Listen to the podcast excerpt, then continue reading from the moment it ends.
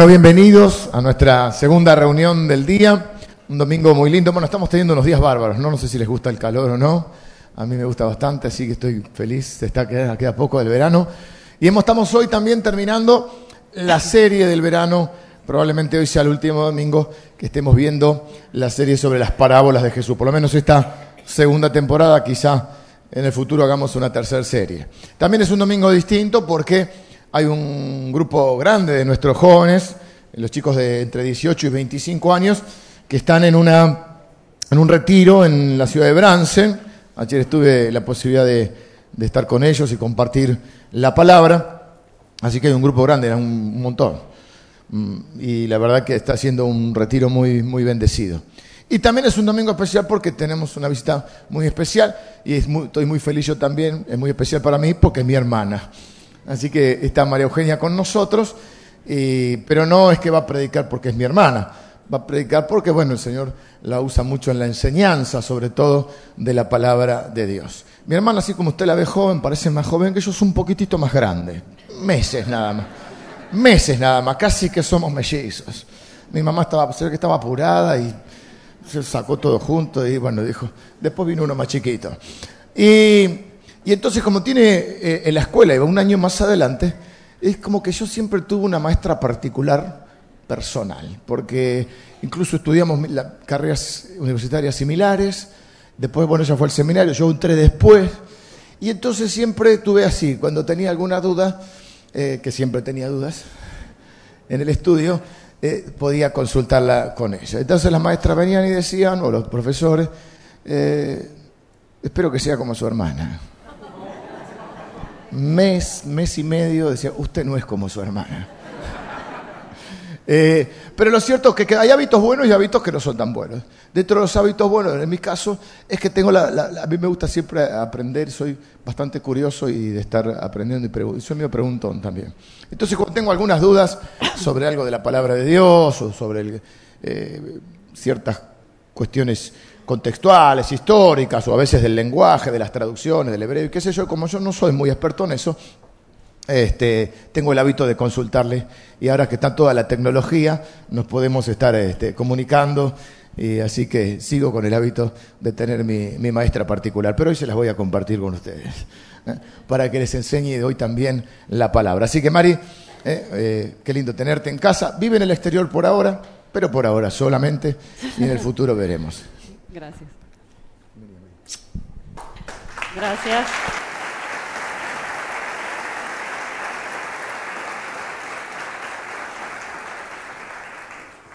Bueno, muchas gracias por recibirme. Especialmente le doy las gracias a las personas que yo no conozco, que son nuevas, porque cada año que vengo veo siempre que la familia se agranda y que hay personas que no tengo el gusto de conocer. Así que a, a los viejos conocidos, gracias por tenerme acá y a los nuevos por conocer que deben ser buenos todos. Este, gracias también por invitarme.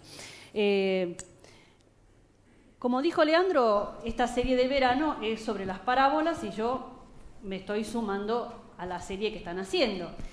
Y la verdad que él me dio la libertad de elegir las parábolas. Y yo elegí una que es la más conocida. Usted va a decir, va a predicar la más conocida. Mire, la palabra de Dios siempre tiene algo nuevo. Así que, eh, si bien quizás escuchó muchos sermones sobre esto, o quizás nunca escuchó un sermón sobre esta parábola, eh, yo estoy segura que usted se va a llevar alguna palabra, alguna enseñanza a través de mí o a pesar de mí. La parábola de hoy es la del buen samaritano y este, yo le voy a pedir a, Alejandra, por favor, que nos lea en eh, Lucas capítulo 10. Y he aquí un intérprete de la ley se levantó y dijo para probarle, Maestro, ¿haciendo qué cosa heredaré la vida eterna? Él le dijo, ¿qué está escrito en la ley? ¿Cómo lees? Aquel respondiendo dijo, amarás al Señor tu Dios con todo tu corazón y con toda tu alma y con todas tus fuerzas y con toda tu mente y a tu prójimo como a ti mismo. Y le dijo, bien has respondido, haz esto y vivirás. Pero él, queriendo justificarse a sí mismo, dijo a Jesús, ¿y quién es mi prójimo? Respondiendo Jesús dijo, un hombre descendía de Jerusalén a Jericó y cayó en mano de ladrones, los cuales le despojaron e hiriéndole se fueron, dejándole medio muerto. Aconteció que descendió un sacerdote por aquel camino y viéndole pasó de largo. Asimismo un levita, llegando cerca de aquel lugar y viéndole pasó de largo. Pero un samaritano que iba de camino vino cerca de él y viéndole fue movido a misericordia, y acercándose vendó sus heridas, echándoles aceite y vino, y poniéndole en su cabalgadura, lo llevó al mesón y cuidó de él. Otro día al partir sacó dos denarios y los dio al mesonero y le dijo, Cuídamele y todo lo que gaste de más, yo te lo pagaré cuando regrese. ¿Quién pues de estos tres te parece que fue el prójimo del que cayó en manos de los ladrones? Él dijo, el que usó de misericordia con él. Entonces Jesús le dijo, ve y haz tú lo mismo. Esa es la palabra del Señor para esta mañana. Em, es una parábola tan conocida que hay muchos artistas plásticos que la han pintado a través de las épocas. Y yo elegí para las imágenes acá del PowerPoint eh, distintas obras de arte para que ustedes vean ¿no? cómo también los artistas al leer la escritura han destacado distintas cosas de la parábola en distintos estilos. Vamos a intentar hacer así como si fuera mm, una película. Vamos a ir de la historia macro a enfocar los personajes y hacer a prestar atención a algunos de los detalles. Esta parábola en Lucas 10 es parte de una sección más grande del Evangelio de Lucas que eh, se suele conocer se suele conocer como las narraciones del viaje de Jesús a Jerusalén. Eh, Lucas es el único de los evangelios que cuenta esta parábola eh, y hace mucho sentido a la teología de Lucas. Y toda esta sección, que comienza en el final del capítulo 9 de Lucas, hasta el 19, 10 capítulos, eh, son prácticamente el corazón que distingue al Evangelio de Lucas de los otros evangelios. Y en, este, en toda esta sección larga, Lucas cuenta el viaje de Jesús, que estaba ministrando en Galilea, al norte, cuenta cómo Jesús viaja a Jerusalén sabiendo ya que va a Jerusalén para entregar la vida, para ser crucificado y por supuesto, gracias a Dios, el milagro de la resurrección. Pero Jesús está enfocado entonces a cumplir su ministerio y tiene que ir a Jerusalén. Si nosotros no tuviéramos el Evangelio de Lucas, pensaríamos que Jesús hace un viaje directo, más o menos un camino de tres días, lo que se tardaba en aquel momento en hacerlo. Como vemos que en Lucas eh, es extendido ese periodo, vemos estos diez capítulos, es probable que ese viaje no lo haya hecho directo, haya sido un viaje eh, como una especie de gira donde Jesús va a, través de ese viaje, de ese peregrinaje, podríamos decir, preparando a los discípulos para la nueva etapa, que va a ser el ministerio de los discípulos después de la partida de Jesús. Por eso el corazón de estos diez capítulos tiene que ver con el discipulado. Y además de esto, en esos, cuatro, en esos diez capítulos, Jesús cuenta cuatro parábolas ejemplares. No es que son solo cuatro parábolas las que dice Jesús, pero dice cuatro parábolas que tienen que ver con la conducta de los cristianos o de los discípulos. No se llamaban cristianos todavía, se los llamaba discípulos.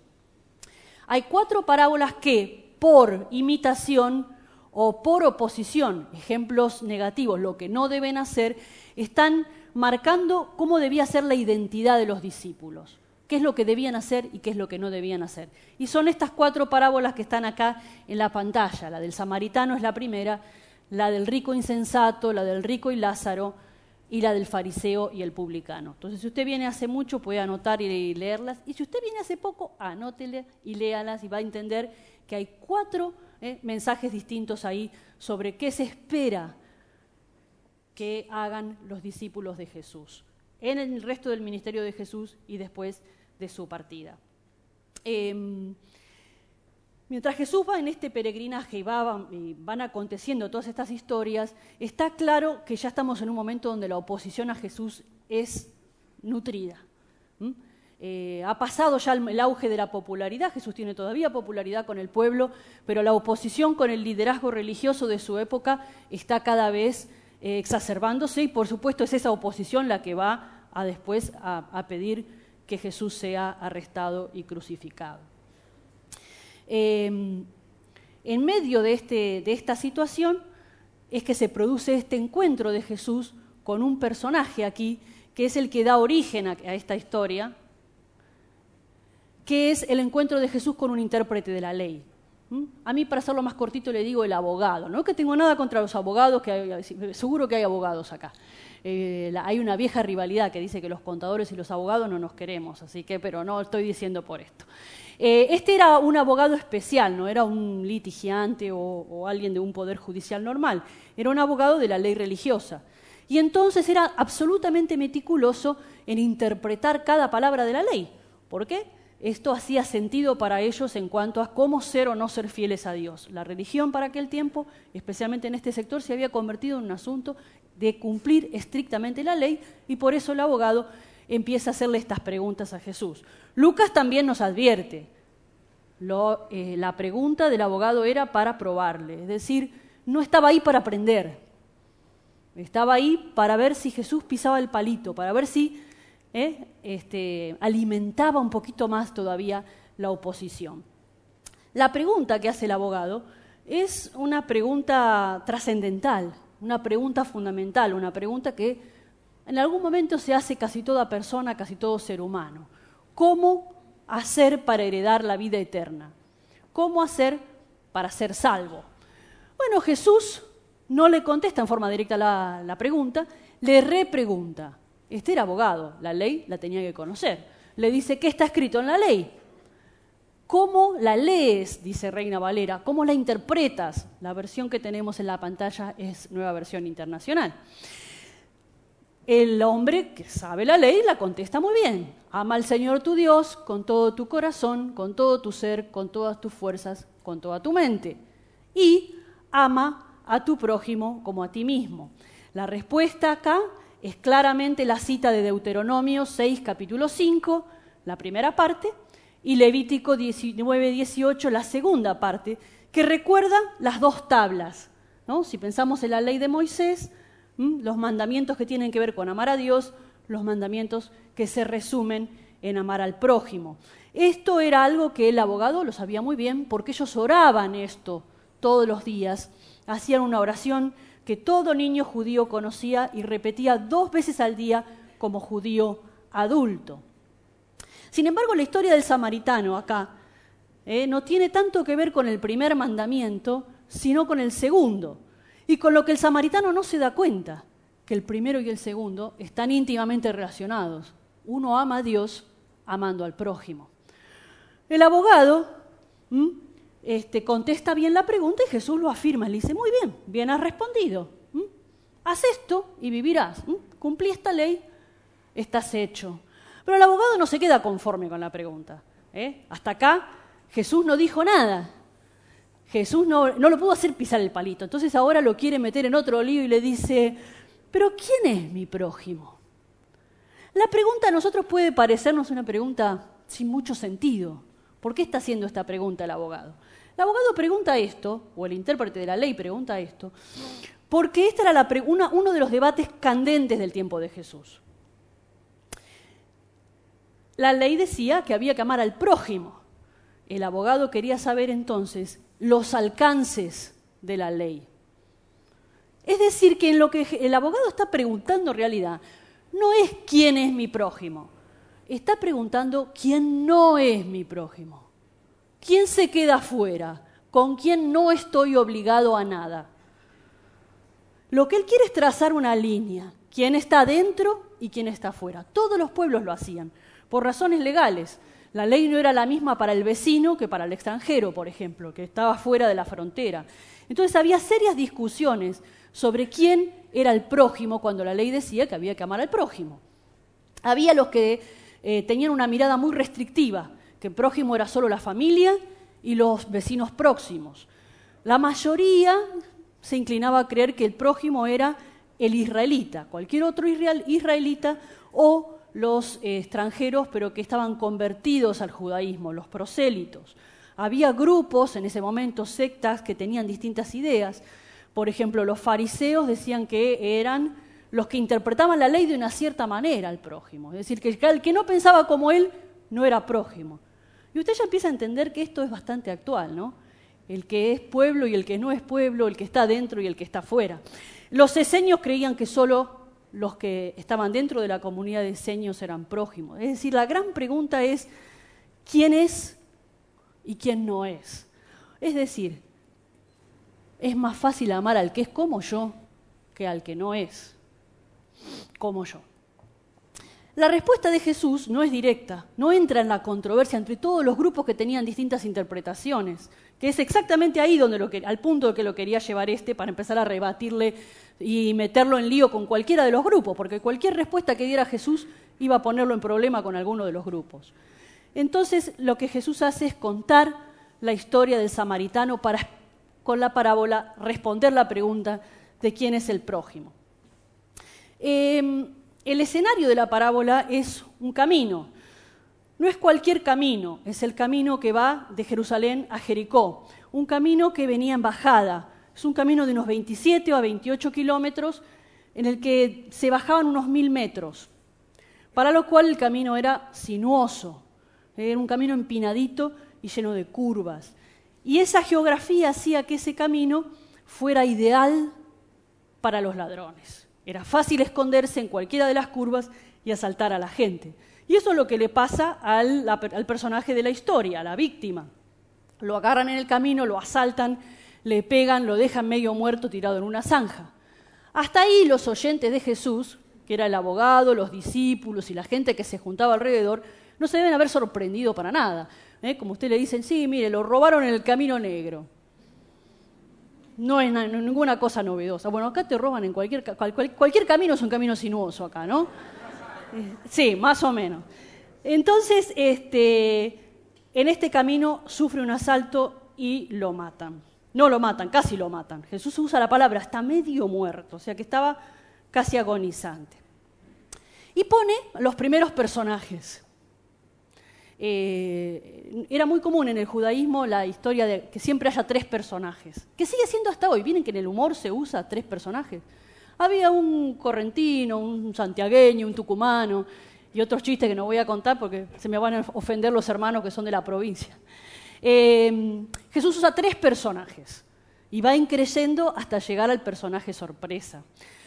Para los judíos no es raro escuchar que haya en ese camino dos personas que trabajen en el templo, porque justamente este camino venía del templo y el primer personaje que aparece acá es el sacerdote, después aparece un levita, que era un poco el ministro de música, pero también hacían tareas sociales, eh, y el tercero va a ser el samaritano. Estos dos primeros personajes eran considerados piadosos, personas religiosas y piadosas de su tiempo, van en el camino, lo ven al tipo moribundo, que parecía muerto, quizás pensaron que estaba muerto, y el texto es claro en decir que lo ven y lo esquivan. ¿no? No, es que no lo vieron, no es que se les pasó, lo ven y es intencional el, gesto de moverse y esquivarlo. Podemos discutir ahí bastante sobre cuáles fueron las razones, ¿no? Especular un poquito sobre cuáles pueden haber sido las razones para esquivarlo. Puede haber sido indiferencia se naturaliza a veces. Ah, todos los días le roban a uno acá. Todos los días hay uno tirado acá en el camino. Estoy muy apurado. No sabemos si ellos venían eh, hacia el templo o del templo estaban regresando a sus casas, porque los sacerdotes tenían como periodos de un mes que, que servían en el templo y después volvían a sus comunidades. Podría haber sido que estaba apurado para ir a hacer su trabajo en el templo, podría haber sido lo contrario. Bueno, después de trabajar quiero ir a ver a mi familia. Siguió de largo. La invisibilización del otro que está sufriendo es algo que nos sucede a todos. Hay tanto sufrimiento alrededor nuestro que llega a un punto que pasamos al lado del que está tirado en la estación de tren y seguimos. ¿qué ¿no? Eh, puede haber sido esto. Puede haber sido una cuestión de temor. Quizás tenía miedo a parar y que entonces aparezcan de vuelta los ladrones y ahora lo fajen a él. Y siguió de lo largo. Los dos hacen la misma eh, decisión. Y no es raro. Usted si ve a alguien que le están pegando, robando o alguien ahí, para. Y la tercera razón que se especula que puede haber sido ya es un poquito más sofisticada y puede tener que ver con la ley. Estos, estos religiosos eran muy estrictos en el cumplimiento de la ley, la querían cumplir a pie juntillas. Entonces había una ley que establecía que especialmente los sacerdotes, pero el pueblo en general, no tocara los cadáveres ni tocara sangre. Eso era considerado contaminante, era considerado que los volvía impuros. Esa ley era una ley muy buena en realidad. Vamos a decir que la ley era buena. eh, era una ley, nosotros ya ahora, sabiendo todos los desarrollos de la ciencia, que impedía que se propagaran las enfermedades. ¿Mm? Se cuenta que en la, Europa medieval, cuando hubo tantas pestes que diezmaron la población de Europa eh, en porcentajes altísimos, eh, los judíos tenían muchos menos muertos que el resto. Y por supuesto, como la mentalidad medieval era tan este, inquisidora, los acusaban de que tenían pacto con el diablo, bueno, todas estas cosas. No era eso, que el judío era tan estricto en lavarse las manos, en no tocar los cuerpos, que ellos no tenían tantos contagios como tenían los otros, que se tiraban a llorar sobre sus muertos, etcétera, etcétera. Entonces, la ley era buena. Pero en este caso, una ley buena, destinada a preservar la vida, estaba impidiendo preservar una vida, porque ellos supusieron quizás que este tipo ya estaba muerto. Y más vale no lo toco. O le vieron que tenían sangre, no lo voy a tocar. Es una presuposición interesante pensar cuántas veces podemos, por apegarnos a la ley, las personas que estamos en la religión, a veces nos quedamos muy agarradas a algunos textos y perdemos de vista el verdadero espíritu de ese texto, que es todo está dado en función de amar a Dios y amar al prójimo. Lo más importante acá era salvar esa vida. El samaritano tenía la misma ley. El samaritano también tenía la ley de no tocar a los muertos. Sin embargo, como vamos a ver, eh, en unos minutos, él sí transgredió esa ley con tal de poder salvar una vida. Acá este es un tema que quizás a nosotros se nos escapa un poco, pero a la audiencia de Jesús no se le escapaba para nada, porque había una división un poquito marcada entre el pueblo y los religiosos, porque el pueblo sentía que los religiosos oprimían demasiado con un cumplimiento muy estricto de la ley que se olvidaba del amor por las personas. Em, se cuenta que en el periodo entre los dos testamentos, que era el periodo, en el periodo de los macabeos, eh, un día eh, determinado en que los macabeos estaban peleando por la independencia de su tierra, los enemigos de los macabeos llegan a un pueblo judío en un sabbat, en un día de reposo. Como los judíos estos eran muy estrictos en no poder hacer ninguna obra en el día de reposo, no se defienden del ataque y los exterminan a todos soldados, mujeres, niños, no queda nadie. Cuando el líder de los macabeos, Matías Macabeos, se entera, dice, ah, estos descubrieron que nosotros en el sabbat no hacemos nada, nos van a matar a todos, van a venir cada sabbat y nos van a matar a todos. A partir de ahora vamos a pelear en el sabbat. La tensión entre, bueno, la ley del sabbat es muy buena, pero había que preservar la vida. Entonces siempre hay una tensión que aparentemente está eh, detrás de, esta, de este ejemplo que Jesús pone. ¿no? Donde la ley es buena, sí, la ley hay que guardarla, sí, los mandamientos son buenos, sí, pero algún momento que si hay que elegir, ¿qué se elige? Y en este caso Jesús está marcando que el que hizo lo bueno fue el que preservó la vida humana, porque el verdadero cumplimiento de la ley era la vida de esa persona. Eh, es una contradicción que toda generación tiene siempre que lidiar. ¿Hasta qué punto nos agarramos de los textos o le damos la verdadera interpretación a los textos, que siempre es dar vida y expresar el amor de Dios por las personas? Em, la principal obligación de los creyentes es el amor por los demás. Ahí aparece el héroe inesperado, el otro personaje de la historia, el tercero en la cuestión que es nada menos que un samaritano. Me gusta esta obra de arte, que es una artista contemporánea británica, que muestra ¿eh? al samaritano como negro. Hay otra pintora que pintó al, samaritano como mujer. Es decir, es el otro, ¿eh? el que uno no espera que sea el héroe de esta historia. En este caso, un extranjero, un impuro, un despreciado, eh, los judíos y los samaritanos no se querían, era mutuo. Eh, nosotros tenemos a veces más referencias del judío no queriendo al samaritano porque leemos la escritura más en un contexto judío, pero era recíproco y venía de muchos siglos. Y la historia es un poquito larga, porque esto viene desde el final del reinado de Salomón. Ya lo conté esta mañana, pero lo voy a contar a usted porque usted vino acá. Salomón, que fue un tipo de... ¿Vieron la historia del que empieza bien y termina mal? Yo espero que acá haya muchos que hayan empezado mal y terminen bien. Pero este hombre, Salomón, arrancó muy sabio y terminó sabio en su propia opinión, copiando estrategias de otros eh, reinos y arruinó el final de, su reinado. vamos a decirlo en términos modernos. Él expandió su territorio, quería construir, tenía una gran ambición por construir, este, por la cultura, etcétera, etcétera. Se casó con muchas mujeres, no porque era tan mujeriego, no piensen que era muy mujeriego. Él hacía esas alianzas por casamiento. La cuestión es que al final de su reinado lo que había hecho es lo que nosotros llamamos expansión del gasto público. ¿Le suena? Necesitaba mucha plata para tanto palacio, tanta princesa, tanto sacerdote, tanta cosa. Entonces cobraba impuestos de locos. La gente no podía más con los impuestos.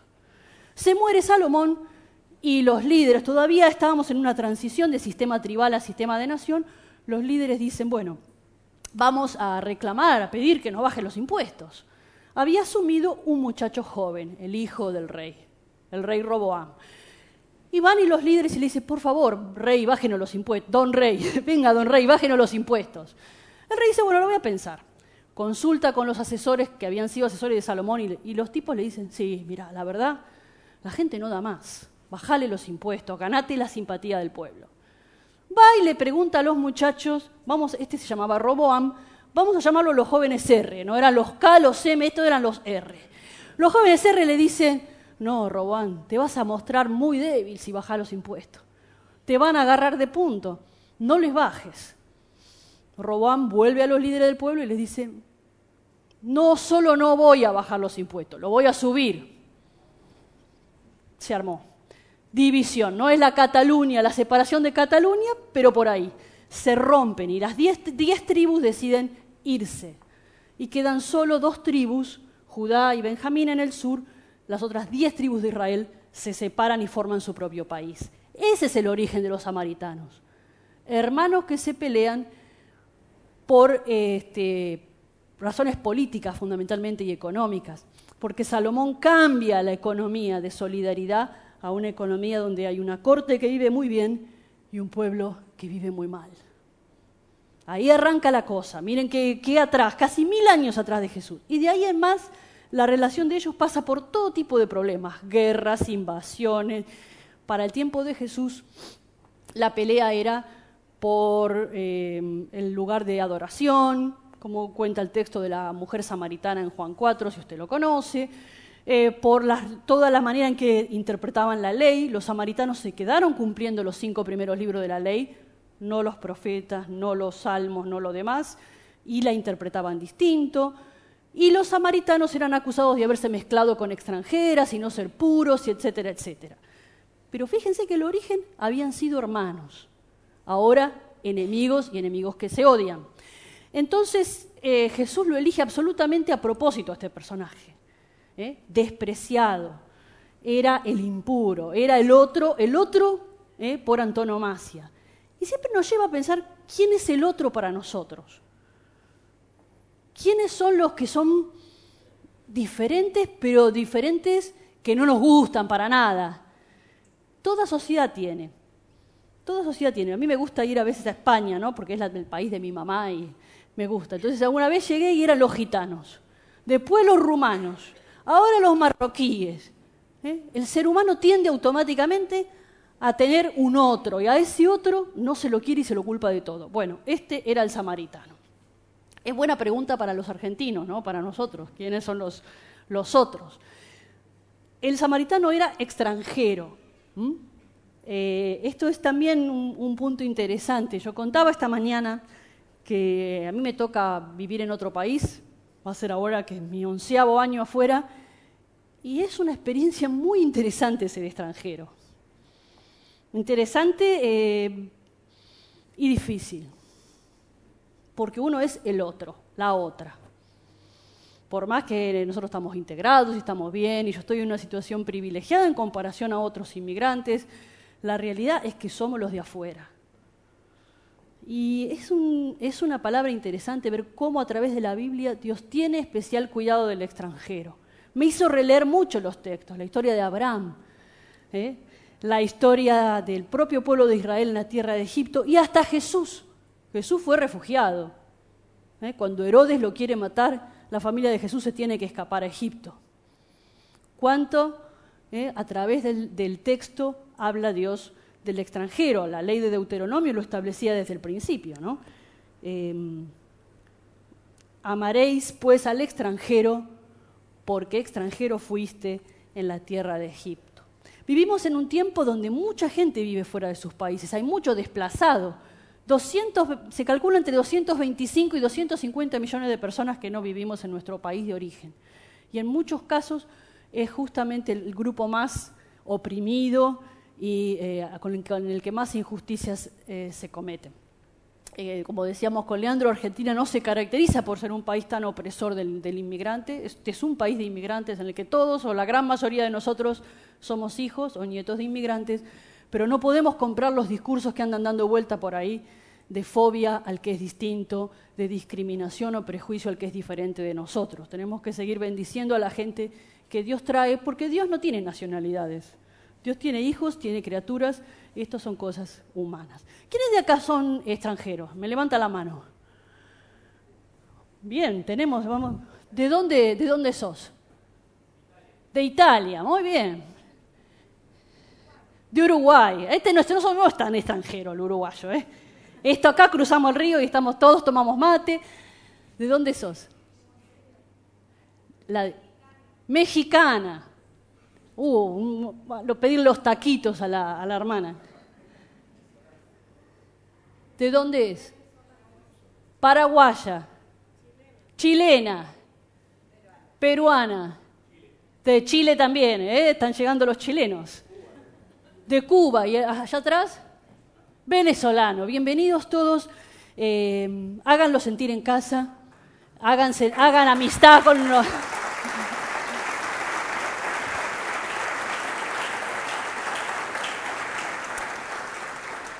Sean familia, para, especialmente para los recién llegados. Es duro estar sin la familia. Sean familia, extiéndale amor.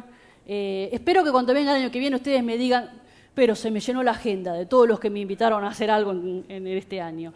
Y lo mismo en nuestros trabajos, en nuestros lugares. Les digo que este, uno empieza a agradecer, siendo extranjero, a la gente que a uno le ofrece amistad, y especialmente en el pueblo de Dios.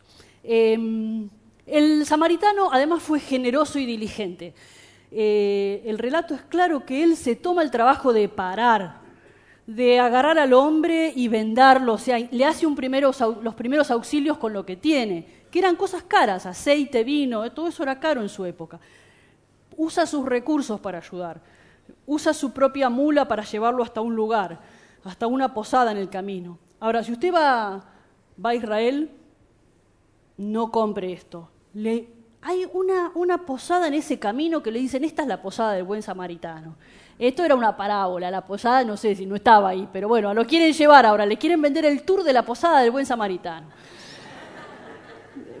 Pero bueno, el hombre acá en la historia y paga dos denarios. Se calcula que el denario era el sueldo de un día. Así que deja dos días de sueldo.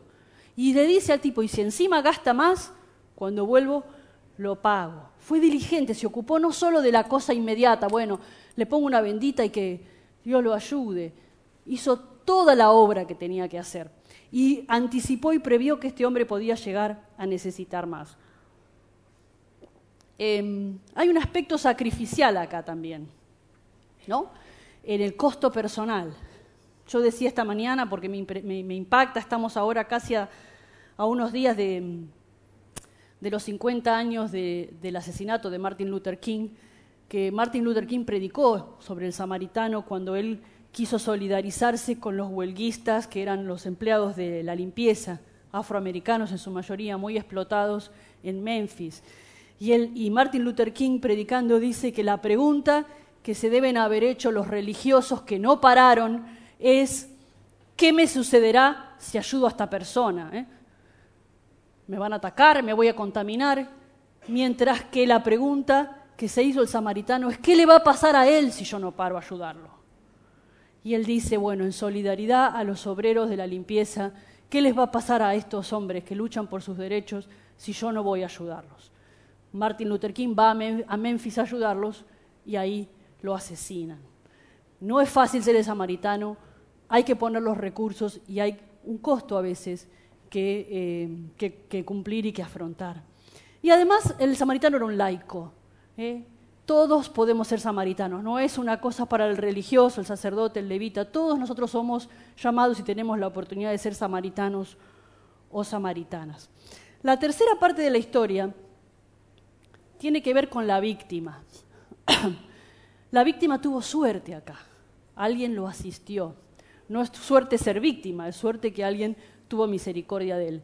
en la pintura, si ustedes ven, es una pintura de Van Gogh. Y es muy interesante porque, bueno, él está copiando acá una pintura de Delacroix, él hace una... Eh, él está en este momento internado en un hospicio, él tenía problemas mentales muy graves. Y es interesante ver cómo él, como alguien que necesitaba ayuda, eh, capta de toda esta historia la relación con la víctima. Cómo él quizás se ve como la víctima que necesita eh, los brazos que lo sostengan. Fíjense, ¿no? El, lenguaje corporal que tiene la pintura. Y él da aquí en el clavo de otra eh, de las interpretaciones de esta eh, parábola. Leerla desde el lugar de la víctima. Piénsese usted en víctima, no piense usted en samaritano. Dios quiera que usted pueda ser buen samaritano. Te debe ser un buen samaritano, una buena samaritana.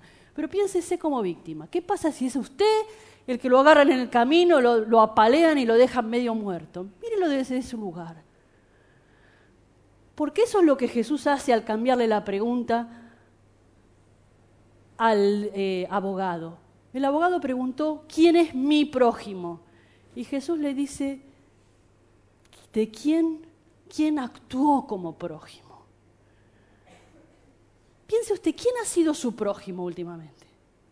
¿Usted ha necesitado ayuda recientemente? ¿Hay alguien que ha ido y lo ha socorrido, lo ha ayudado? ¿Quién ha sido su prójimo? Eh, ser prójimo implica reciprocidad. Usted debe ser prójimo, usted debe ser samaritano, pero también implica saber aceptar ayuda cuando uno la necesita. Hay gente que no quiere ser carga, hay gente que tiene orgullo de pedir ayuda, pero esta parábola implica también que saber que alguna vez nos va a tocar o nos puede tocar ser víctima y necesitar ser ayudados. No voy a ser sexista con esto, nadie me va a acusar de sexista a mí, pero a los varones les cuesta un poco más a veces pedir ayuda, por la manera en que estamos criados como sociedad. Bueno, voy a poner un ejemplo de todos los días, nada muy grave, y lo voy a agarrar a mi marido, usted no le cuente, no está acá, no le va a decir que le conté.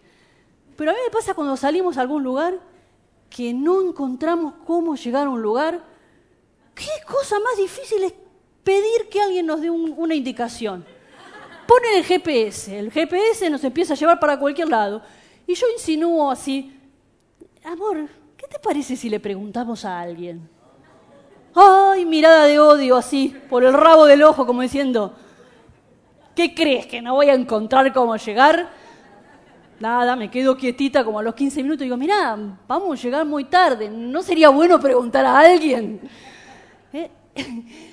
cuesta pedir ayuda. Si cuestan cositas triviales, cuesta cuando la ayuda es me quedé sin trabajo y hace meses que no consigo un empleo, o tengo problema con mi hijo, tengo problema con mi esposa, con mi esposo, tengo un problema de salud, etc. Pero acá ser prójimo es también saber aceptar ayuda, incluso de los que menos esperamos, incluso de los que no nos gustan. ¿Para qué a usted le gusta que lo vaya a ver el pastor y no, no sé, Marcos? ¡Oh, cayó Marcos! Acéptelo, es el buen samaritano. ¿Eh? Hay que también aceptar ayuda y aceptar ayuda de la persona que Dios pone eh, al lado suyo para su momento de necesidad. Finalmente, la lección del samaritano es simple de decir y difícil de vivir. Es el llamado a amar a todas las personas sin diferencia, sin distinción. Dios no hace acepción de personas, quiere decir que Dios no hace una distinción de nacionalidades, de razas, eh, de género. Dios nos eh, ama a todos por igual y nos llama a ese cumplimiento. En eso Jesús es extraordinario las personas del tiempo de Jesús, como marca eh, el propio, la propia pregunta de Jesús en Mateo capítulo 5, Jesús dice, ustedes han oído que deben amar a su amigo y odiar a su enemigo. Yo le digo que tienen que amar al enemigo. La discusión del tiempo de Jesús era quién es amigo y quién no es amigo, quién es prójimo y quién no es prójimo. Jesús es el único maestro del judaísmo que va a decir hay que, hay que amar al enemigo. Porque todos asumían que al enemigo se lo podía odiar. Era discusión de quién era el enemigo y quién no. Jesús dice que hay que amar a todos. Ese es el llamado. Es un llamado tremendo. Hay que amar a todos sin distinción de personas. La segunda gran enseñanza es el final de la parábola. Ve y haz tú lo mismo. ¿Mm? ¿Quién fue prójimo del, necesitado? ¿Quién fue el prójimo de la víctima? Fíjense que el abogado no puede decir el samaritano.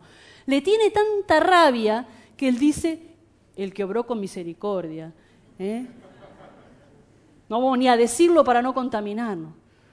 Pero es el llamado a la acción. Todos sabemos la lección de que hay que amar al prójimo, pero no puede quedar en saber, hay que hacer. Tres veces se menciona el verbo hacer. ¿Qué debo hacer para tener vida eterna? Amar a Dios y al prójimo. Hace esto y vivirás, dice Jesús. Y luego al final, ¿quién fue el prójimo? El que tuvo misericordia, veías tú lo mismo. La vida de cristiana es vida de misericordia, vida de amor por el prójimo. Finalmente, el tercero es el llamado a confiar en Jesús.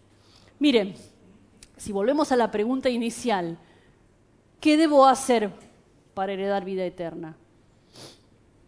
Amar a Dios, amar al prójimo. La verdad más absoluta es que ni uno, ni uno de nosotros jamás podrá cumplir esa ley en forma perfecta. Lo que de alguna manera está implícito y nosotros lo sabemos en el gran contexto del Evangelio, que justo no hay solo uno, Jesucristo el justo. Los demás, todos alguna vez fallamos a la ley del amor. No estoy diciendo esto como excusa para no hacer todo otro, porque vengo hablando como más de media hora sobre lo que debemos hacer. Pero la realidad es que nosotros no somos capaces de cumplir a la perfección la ley del amor. Por eso nosotros necesitamos confiar en Jesús. Jesús es el único ejemplo del samaritano perfecto, el que siempre para para ayudar, el que siempre venda las heridas, el que siempre se ocupa ¿eh? de cargar al necesitado, el que siempre va a estar en su ayuda. Si aparece un buen samaritano, acéptelo, gloria a Dios. Si no aparece, sepa que en Jesús usted tiene siempre un buen samaritano y que nuestra salvación no depende de nuestras propias obras que debemos hacerlas como, como fruto del amor de Dios, pero que tenemos siempre en Jesús el samaritano que nos levanta, nos carga, nos salva y nos llama a vivir una vida de misericordia. Dios les bendiga.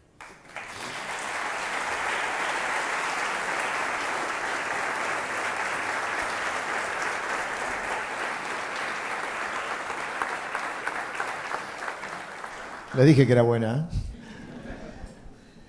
Quería terminar con, una oración y quería, es mi deseo y el de María Eugenia y el de todos aquellos que conformamos esta iglesia, que nadie salga de este lugar sin la ayuda del gran samaritano que es Jesús. Lo que la Biblia dice es que todos nosotros somos, no estamos muertos, pero somos, estamos heridos de muerte.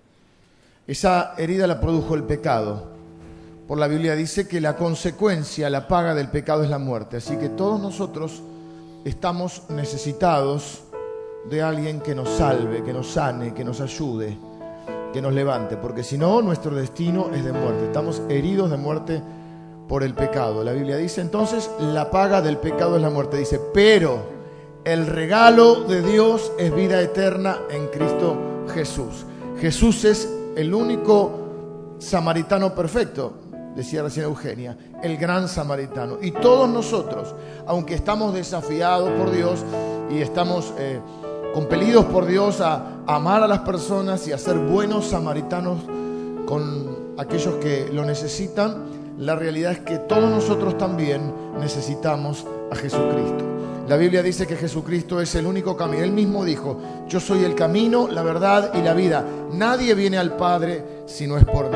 Es decir, que todos estamos heridos de muerte, todos sabemos que un día vamos a morir. La única manera de sanar, por eso la palabra salvación es la palabra salud, la manera de eh, subsanar eso, de solucionar, de sobrellevar o sobrepasar la muerte eterna es a través de la ayuda de Jesucristo el Salvador para entonces poder tener acceso a la vida eterna. La paga, la consecuencia del pecado es la muerte, pero el regalo de Dios es vida eterna. Todos necesitamos entonces la ayuda del buen samaritano. Dice la Biblia que Jesús dijo esto, que Él es el único camino, la verdad y la vida, y otros continuadores y aún líderes de la iglesia, escritores de la Biblia, como por ejemplo el apóstol Pedro, jefe de la iglesia para muchos, dijo que no hay otro nombre bajo el cielo dado a los hombres en el cual podemos ser salvos. En ningún otro hay salvación. Y yo no quisiera que nadie se vaya de acá. Quizás sin saber que la necesidad mayor que tiene es esta. Quizá hoy estamos pensando en que necesitamos que Dios nos ayude dándonos un trabajo. Quizá pensamos que Dios nos tiene que ayudar o necesitamos que Dios nos ayude con un problema de relación en el matrimonio o en algún área de nuestra vida. Y Dios nos va a ayudar con eso, pero fundamentalmente todos somos necesitados del perdón y de la salvación de Jesucristo para no morir eternamente. Y yo no quisiera que nadie se vaya de este lugar sin la oportunidad de responder esta invitación de parte de Dios a ser ayudado por Dios. De alguna manera, como decía María Eugenia, y yo soy uno de los que no le gusta preguntar, una hora y media estuve en Quilmes el otro día, luego de un piquete que me agarró por no preguntar. Este, nos cuesta ser ayudados, pero parte del reconocimiento, parte de ese proceso de salvación es tener la humildad de reconocer que necesitamos ayuda, de reconocernos pecadores necesitados de un Dios amoroso, de reconocer que ninguno de nosotros puede por sí mismo presentarse delante de Dios y acceder a esa vida eterna. Nadie es merecedor de eso pero todos somos necesitados. Yo quiero terminar con una oración. Quiero invitarte a que cierres tus ojos. Y quiero preguntarte, ¿estás seguro de tu salvación? Quizá viniste por alguna otra necesidad y yo quiero decirte con todo mi corazón, tu necesidad más grande es la necesidad de ser salvo, de salvar tu alma, de que tengas una vida eterna después de, la muerte por la cual necesariamente vamos a pasar todos nosotros. ¿Estás seguro de tu salvación? ¿Estás seguro de tu vida eterna? ¿Qué va a pasar cuando dejes esta vida? Estamos heridos de muerte, pero Jesús vino como el buen samaritano, como el gran samaritano a salvarlo. ¿Quieres orar conmigo? Puedo decirle, Señor, yo, yo reconozco que soy pecador. Reconozco que tengo esta, si tu palabra lo dice, yo reconozco que tengo esta herida de muerte en mí que es el pecado y que me lleva a la muerte eterna. Yo necesito un Salvador y reconozco que ese Salvador, ese buen samaritano en mi vida es Jesús. Me arrepiento de mis pecados, te pido perdón, Señor. Y acudo a tu perdón en la persona y en la obra de Cristo. Te pido que me perdones, Señor, que me limpies de los pecados, que me sanes hoy de esta herida de muerte, que me salves. Dame un nuevo corazón, Señor. Yo recibo hoy el, el perdón y el regalo de la vida eterna estás orando así, es exactamente lo que Dios va a hacer. Va a darte un nuevo corazón, te va a dar una nueva vida. Va a anotar tu nombre en el libro de la vida. La Biblia dice, bienaventurados son los que son invitados a, estar en la presencia de Dios por la eternidad. ¿Estás orando así? Levántame tu mano derecha que quiero bendecirte con una oración. que Dios les bendiga. Dice la Biblia que cuando hay uno de nosotros que es salvado por el Señor Jesús. Hay una fiesta en los cielos. Tal, es el amor de Dios. Y yo les bendigo a todos ustedes que están con sus manos levantadas. Permítanme que tenga una oración por ustedes. Señor, en el nombre de Jesús, bendigo a cada uno de mis hermanos. Mano bien en alto. Señor, en el nombre de Jesús, hoy hay una gran fiesta en los cielos. Porque son muchos de nosotros que estamos siendo ahora inscriptos en el libro de la vida. Señor, yo bendigo a cada uno de mis hermanos que con su mano levantada, allá arriba les bendigo también, aquí abajo a la derecha. Señor, en el nombre de Jesús, bendigo a cada persona que con su mano levantada está diciendo, yo soy un herido que necesita del gran samaritano. En el nombre de Jesús, Señor, te pido que los bendiga. Dales ahora un nuevo corazón. Bautízalos con tu Espíritu Santo, Señor. Séllalos con el Espíritu Santo hasta tu venida, Señor. Padre, ahora reciben el regalo de la vida eterna. En el nombre de Jesús yo los declaro tus hijos, benditos desde ahora y para siempre. Nada los va a separar de tu amor, nada los va a apartar de ti. Gracias Señor por vendar sus heridas, limpiar sus pecados y darles una nueva vida. Ahora Señor, en el nombre de Jesús también te pido que no solo esa bendición sea la bendición eterna, sino que también les ayudes en las necesidades que hoy tienen en sus vidas. Señor, que a través de ellos también sus familias, sus amigos puedan recibir este mensaje de salvación. Yo ahora los bendigo en el nombre de Jesús. Amén. Amén.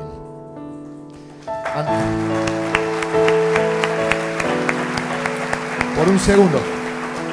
Mantengan un minuto su mano levantada, así les pueden entregar una tarjetita. Todos aquellos que levantaron, que oraron así.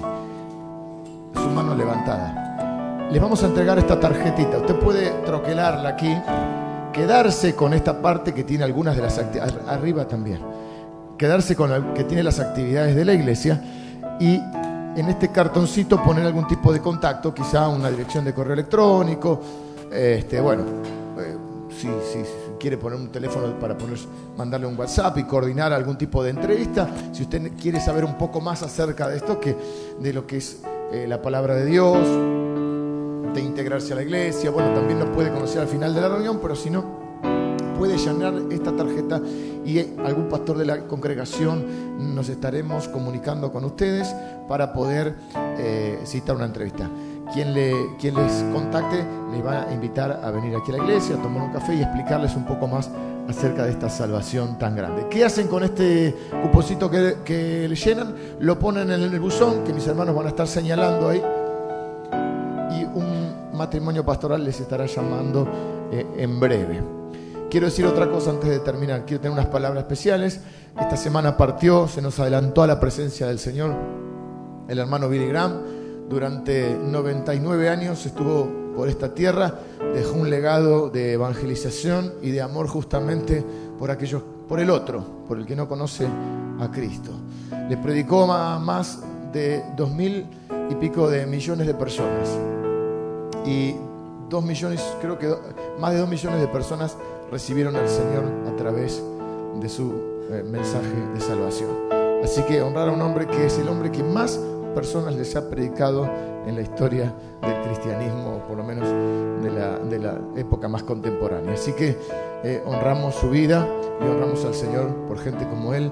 Y como también estamos, seguimos orando por el otro hermano que también es un gran evangelista, que es Luis Palau, que está enfrentando ese cáncer eh, que aparentemente no tiene una, una solución humana, no tiene una posibilidad de salud humana. Pero oramos por él, como él mismo manifiesta en un video, oramos ya sea que se quede para seguir honrando y predicando al Cristo, y si no, como dice mi deseo es encontrarme con el Señor. Qué bendita seguridad es que vos salgas de este lugar sabiendo que pase lo que pase. Tu eternidad no está dependiendo de lo que hagas, de lo que dejes de hacer, de la ley que cumplas, sino de lo que Cristo hizo. Ese gran samaritano que dio su vida por nosotros. Que Dios te bendiga, que tengas un, gran domingo, una gran semana. Traemos nuestra ofrenda al Señor. Gracias, Mari, por estar. También va a estar a la noche si quieren eh, compartir con nosotros.